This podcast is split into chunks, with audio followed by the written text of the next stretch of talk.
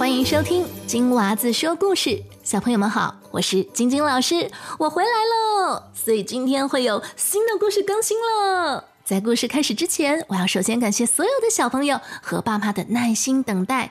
在旅行期间啊，其实我也有时不时的偷瞄了一下你们写给我的留言，哇，好暖哦！然后谢谢你们对节目的支持和鼓励，小朋友们，你的留言老师都收到了。如果今天还没有听到自己的名字，请耐心等待哟。那首先呢，在今天的故事开始前，我要跟所有过生日的小朋友打声招呼，也送上生日祝福。首先是佳佳与宁宁的妈妈写信给老师，说两个宝贝女儿都非常喜欢听老师的故事。尤其是在长途旅行时的车上，一定会循环播放。哇，老师好开心哦！那宁宁，你的生日不知道是到了还是过了？老师在这边补祝，跟你说一声 Happy Birthday。接下来是 Lanty，Lanty 跟我说马上要过生日了，可以唱歌给我听吗？好的，老师待会儿就唱生日快乐歌给你们听哦。接下来我们有来自新加坡的静勋和雨恩。那妈妈也是写信给我说，小朋友在幼儿园的时候都会听老师讲故事。四月初呢是雨恩的生日，那老师要在这里跟你说一声生日快乐，雨恩。那静勋呢想听有关牛跟猪的故事，谢谢你们，老师收到了。接下来有一位跟雨恩同一天过生日的小朋友，叫郭婷熙，他住在美国的加州，今年六岁了。他想要听的是《鬼灭之刃》这个故事，真的是好 popular 啊！老师想说，要不要你们录一个故事，我播给大家听呢？下面要跟台南的雅欣打声招呼，真的很巧，他也想听《鬼灭之刃》。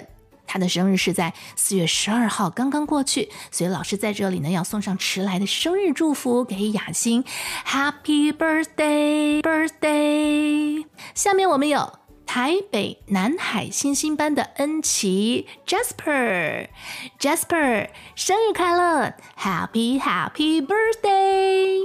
下面是林童，哇，好久没有收到林童的留言了。他说啊，四月十九是他妹妹七岁的生日啊，也希望老师能够祝贺妹妹。他想点播的故事是《公主与乞丐》。那在这边呢，祝林童的妹妹呢生日快乐，快快乐！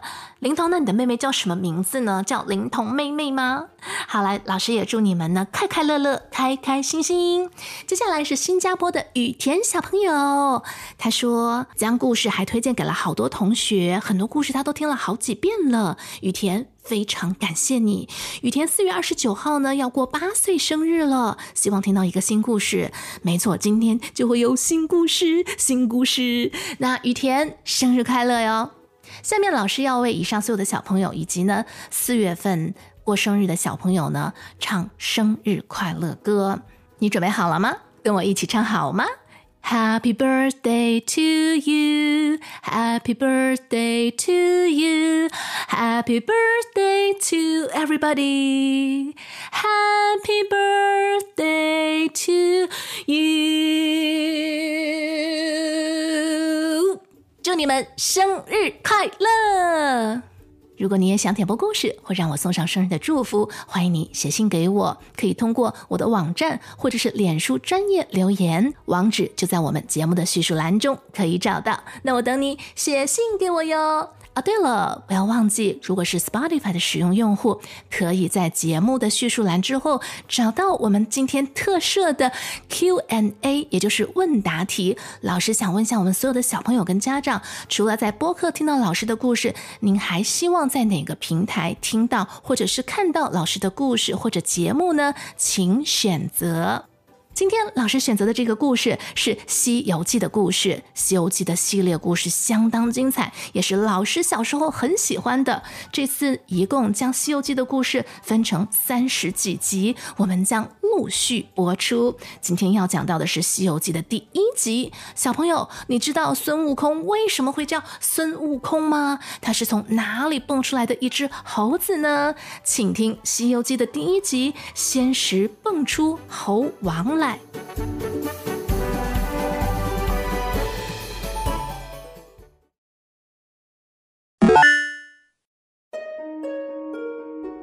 很久很久以前，东胜神州有个傲来国，东临大海，海中有一座名山，叫做花果山。在花果山山顶上，有一块巨大的仙石，这块仙石吸收了日月精华，日子久了，竟然蹦出一只石猴子来。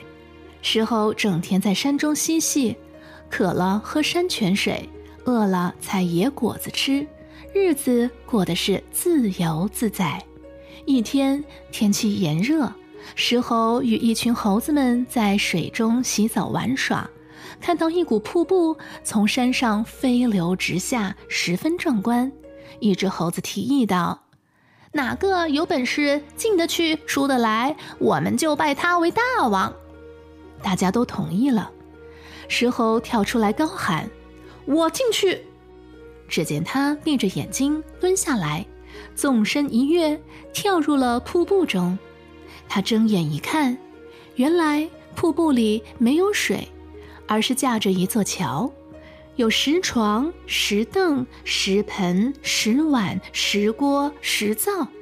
他跳过桥，看到一块石碑，上面刻着十个大字：“花果山福地，水帘洞洞天。”石猴喜出望外，跳出瀑布，笑着对群猴们说：“原来这里叫做水帘洞，能容下千人，我们都搬进去住吧。”猴子们听了十分欢喜，一个个跟着石猴子进去了。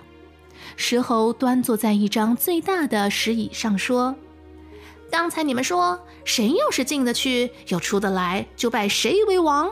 现在你们还不快拜我为大王？”猴子们听了，跪下来连连磕头，高呼道：“大王万岁！大王万岁！”从此，石猴子成了猴子们的大王，自称美猴王。美猴王领着群猴享乐游玩，无忧无虑地过了几百年。有一天，美猴王正在与群猴们吃喝时，忽然伤感地掉下泪来。唉，我们现在虽然过得快活，但将来总有一天年老体衰，总是要死的。这时，有一只猿猴跳出来提议他，不如去寻找长生不老之术。于是，美猴王告别了众猴子们，独自驾着木筏漂洋过海寻仙访道。美猴王在海上漂泊了八九年，终于找到了斜月三星洞中的老神仙须菩提祖师。须菩提祖师见他不远万里前来。又是个天地生成的精灵，就收他为徒弟，还给了他一个名字，叫孙悟空。有一天，祖师登坛讲道，悟空听得津津有味，高兴得手舞足蹈。祖师问他想学什么道术，不料悟空这也不学，那也不学。祖师十分生气。拿戒尺在悟空头上敲了三下，咚咚咚，便走了。大家都在埋怨悟空得罪了祖师，而悟空心里却非常欢喜。原来他心里已经明白了师傅的用意。半夜三点的时候，悟空走进了祖师的屋内。祖师看见他，呵斥道：“你这猢狲，到这里来做什么？”悟空说：“师傅白天敲了我三下，是叫我三更时前来，秘密传授我本领。”祖师见悟空这么聪明，识破了自己的用意，十分欢喜，就教给他长生不老之术。后来又传授他七十二般变化和一筋斗能翻十万八千里的筋斗云。有一天，悟空在师兄弟面前卖弄手段。变成了一棵松树，大家都拍手叫好。祖师见到了，非常生气。他说：“悟空，这些本领怎么能在别人面前随便卖弄？你从哪里来就回哪里去吧，以后不许说是我的徒弟。”悟空只好含泪拜别了祖师，驾着筋斗云飞回了花果山。悟空回到花果山之后，又发生了哪些故事呢？美猴王龙宫寻宝，寻到了怎样的宝贝呢？且听下回分解。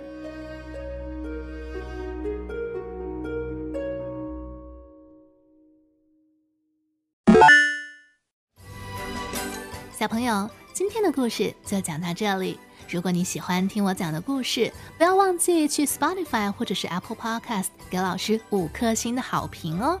如果你也想点播故事，可以去到我的网站或者脸书给我写留言，网址就在我们节目的叙述栏当中。